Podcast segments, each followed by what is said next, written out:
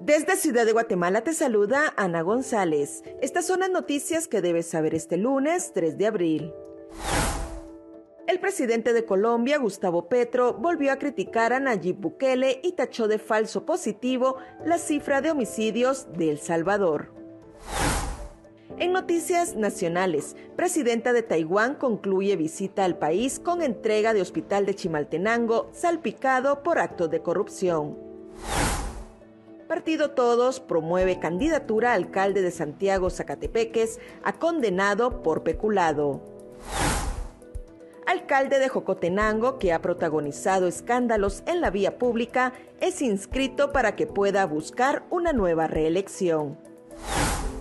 En nuestra sección de República Vive te hablamos sobre los cinco lugares turísticos que debes conocer en Semana Santa. También te contamos sobre los principales hechos históricos que marcan las efemérides de este 3 de abril.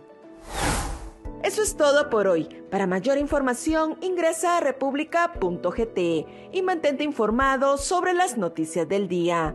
También nos puedes seguir en redes sociales como República GT.